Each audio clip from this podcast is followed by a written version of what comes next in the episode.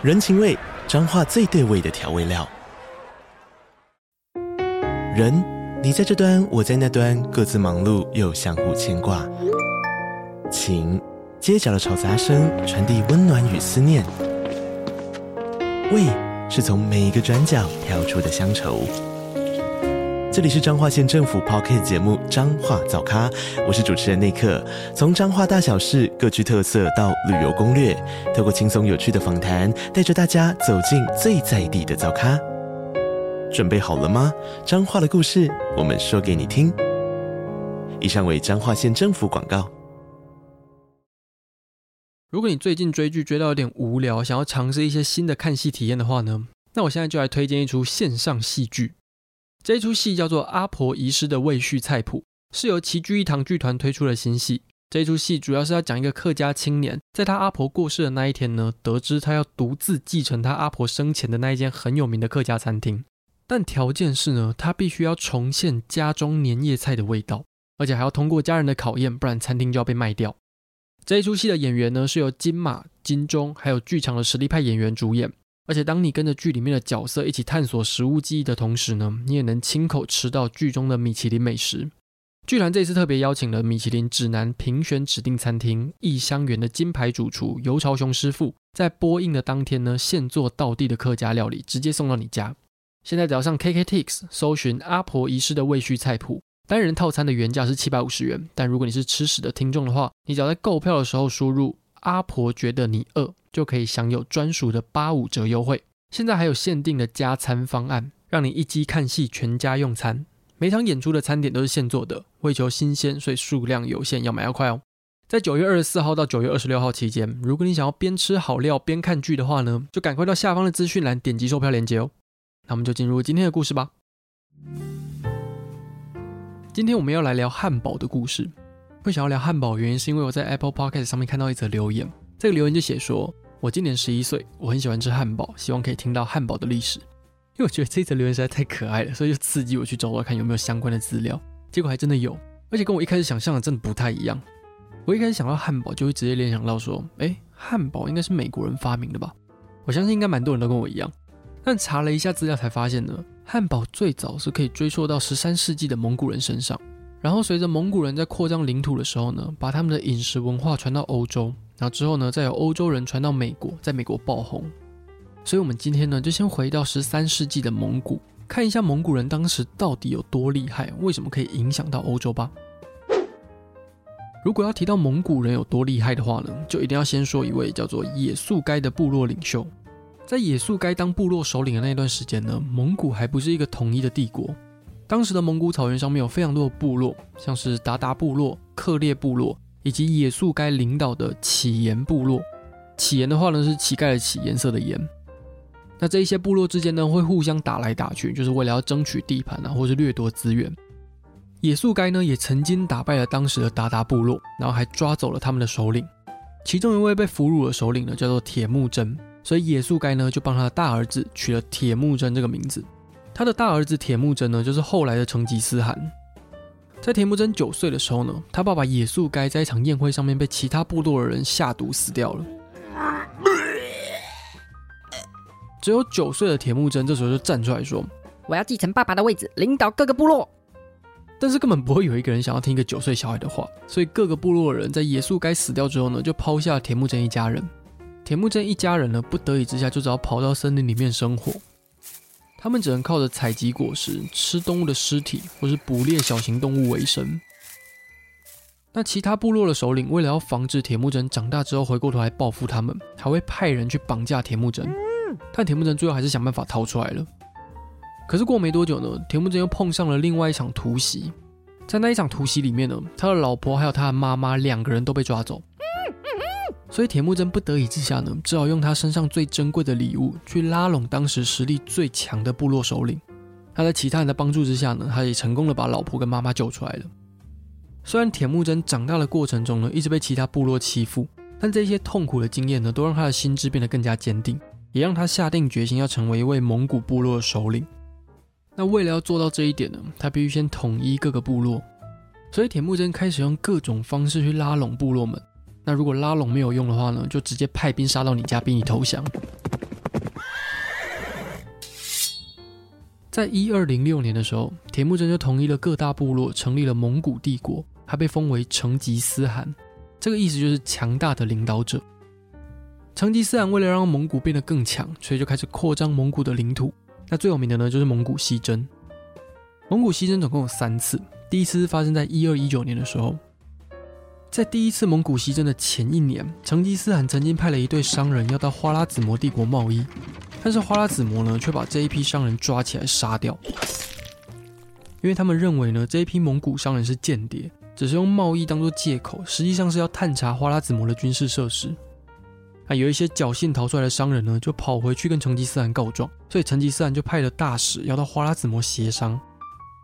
成吉思汗要求花剌子模要交出杀死这一些商人的凶手，但花剌子模连谈都不想谈，他就直接把蒙古大使杀掉。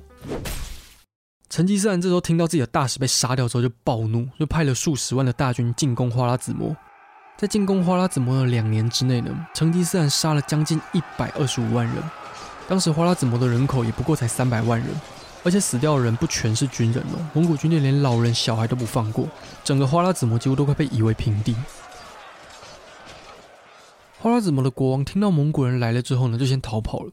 那为了要追击花剌子模的国王，成吉思汗就兵分两路，一路是攻打阿富汗还有印度，那另外一路呢，则是往乔治亚、高加索山还有俄罗斯前进。所以蒙古的势力范围呢，就延伸到了中亚还有欧洲。在第一次蒙古西征结束之后，过没多久呢，成吉思汗就去世了。他的第三个孩子窝阔台就继承了他的位子。窝阔台当上了蒙古大汗之后，就要继续完成他爸爸扩张领土的心愿。所以就发动了第二次的蒙古西征，在一二三五年的时候，窝阔台就命令总帅拔都要征服基辅罗斯。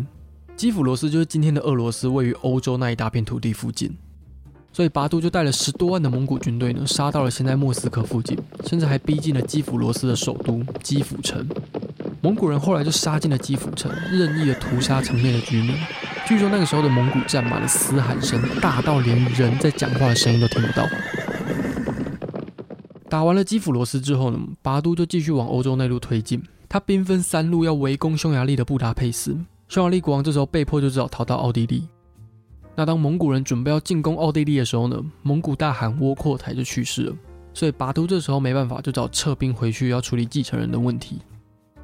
窝阔台死掉之后呢，蒙古内部对于谁要继承大汗这件事情就一直瞧不拢，主要分成两大势力，一边是窝阔台派，一边是拖雷派。托雷是窝阔台的弟弟，那这两个派系呢，吵到后来是由托雷派获胜，所以托雷的大儿子蒙哥呢，就当上了下一位大汗。蒙哥上任之后呢，就发动了最后一次西征。之前的西征呢，已经控制了中亚还有俄罗斯，所以第三次的西征呢，主要目标就是要补上蒙古帝国的最后一块版图，就是西亚的阿拉伯地区。因为蒙哥自己主要在忙着攻打南宋，所以他就派了他的弟弟序列兀呢，领导蒙古军队。序列兀在前往阿拉伯半岛的时候呢，就一路灭掉了两三个伊斯兰国家，占领了阿拉伯半岛之后呢，准备要进攻埃及。但就当一切都准备好要攻打埃及的时候呢，蒙古的领导人蒙哥也刚好过世了，所以序列兀呢也只好先回去蒙古，留下了一批军队要继续往埃及前进。但是埃及的马穆鲁克王朝呢，成功抵挡了蒙古人的进攻，还把蒙古守军的将领给杀掉，所以第三次的蒙古西征就这样结束了。三次的蒙古西征结束之后呢，蒙古帝国的势力范围已经横跨了欧亚非三大洲。蒙古人就在这一大片土地上面建立了四大汗国。其实除了三次的西征之外呢，蒙古人也会入侵其他国家，像是他们就曾经攻打西夏、金朝，还有高丽，甚至还把南宋灭掉，然后建立了元朝。但蒙古却一直没有办法成功的打进日本，因为每次要打日本的时候就遇到台风，而蒙古人又不是很擅长海战，所以每次遇到台风就只好被迫撤退。但就算没有把日本打下来，蒙古在扩张领土的过程中呢，前前后后其实也打了十多个国家。这十几个国家呢，有一半都被灭掉了。那如果没有被灭掉的话呢，也都变成蒙古的附庸国。一连串的扩张呢，也让蒙古变成了历史上领土第二大的国家。历史上领土最大的国家是大英帝国。在大英帝国的全盛时期，如果加上殖民地的话呢，他们就占据了将近全球四分之一的陆地。那蒙古西征整串听下来，好像就只有打打杀杀。但其实蒙古西征呢，也促成了东西方的文化交流。蒙古人把中国的印刷术、火药传到了欧洲，那也把欧洲的天文学还有药学传回中国。蒙古也建造了一条横跨亚洲到欧洲的贸易路线，那商人们就可以安全的从地中海走到太平洋。马可波罗呢，就是在元朝的时候从意大利出发，然后到中国旅游，并且把这些旅游的经验呢整理成《马可波罗游记》。虽然说这本书在当时刚出版的时候，有蛮多人怀疑马可波罗根本就没有去过中国，而是从别人那边把听到关于中国的故事变成自己的故事而已。啊，但不管这些故事到底是他亲眼看见的，还是透过别人转达，他至少都证明了东方的文化呢，在这个时候已经进到了欧洲了。除了东方的文化之外呢，我们今天要讲的汉堡，其实也是因为蒙古西征才有机会传到欧洲的。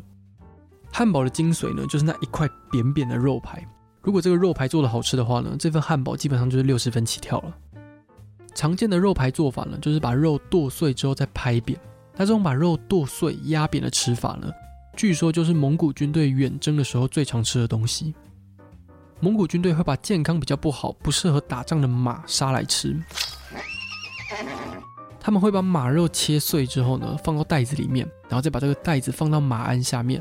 骑马骑了一阵子之后呢，马鞍下面的碎肉就会被做扁，然后这个时候再加入洋葱混着吃。这种食物就叫做韃韃肉排。随着蒙古军队征服了俄罗斯之后呢，韃韃肉排也就跟着传到俄罗斯。俄罗斯长期以来呢，会跟欧洲国家做生意。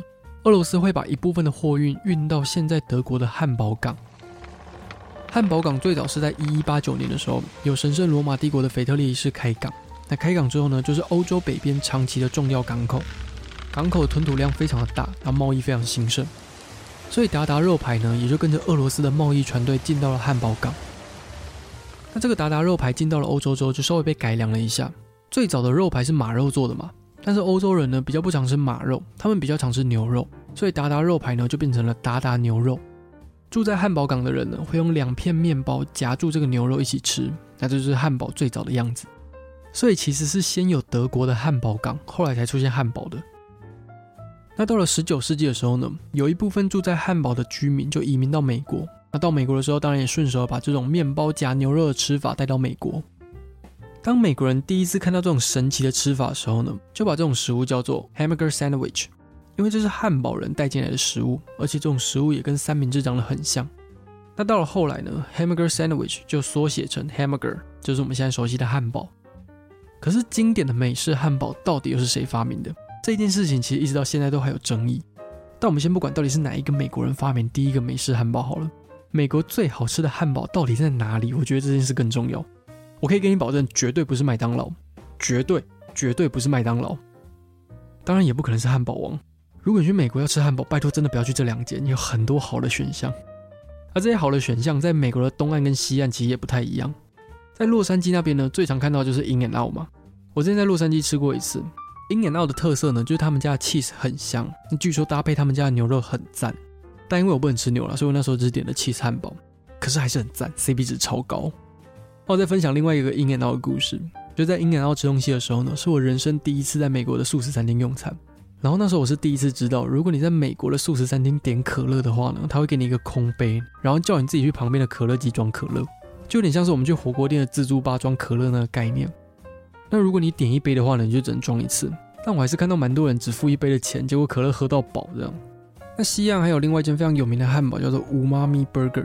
它的招牌汉堡呢是用三种不同部位的牛肉组成的，再搭配香菇啊、烤番茄，还有洋葱跟一层厚厚的 cheese。据说吃起来很清爽，但我也没吃过，因为我不能吃牛。那至于美国东岸的话呢，最有名的就是纽约的 Shake Shake。虽然 Shake Shake 在西岸也有分店啊，但大家说如果要吃 Shake Shake 的话呢，就一定要吃纽约的，而且一定要吃纽约麦迪逊广场那一间创始店，因为吃起来就是跟其他分店都不一样。我之前去纽约的时候有吃 Shake Shake 啦，但我不是吃创始店，我是吃大都会博物馆旁边的分店。但对我来说，还是比麦当劳跟汉堡王厉害很多了。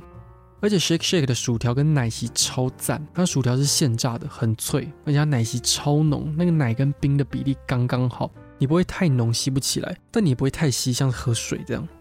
而且我到了美国之后才发现，美国人对于汉堡中间要夹什么肉的想法呢，只有一个，就是牛肉，其他肉都不算肉。这种牛肉放到汉堡里面，那个才那个东西才叫肉。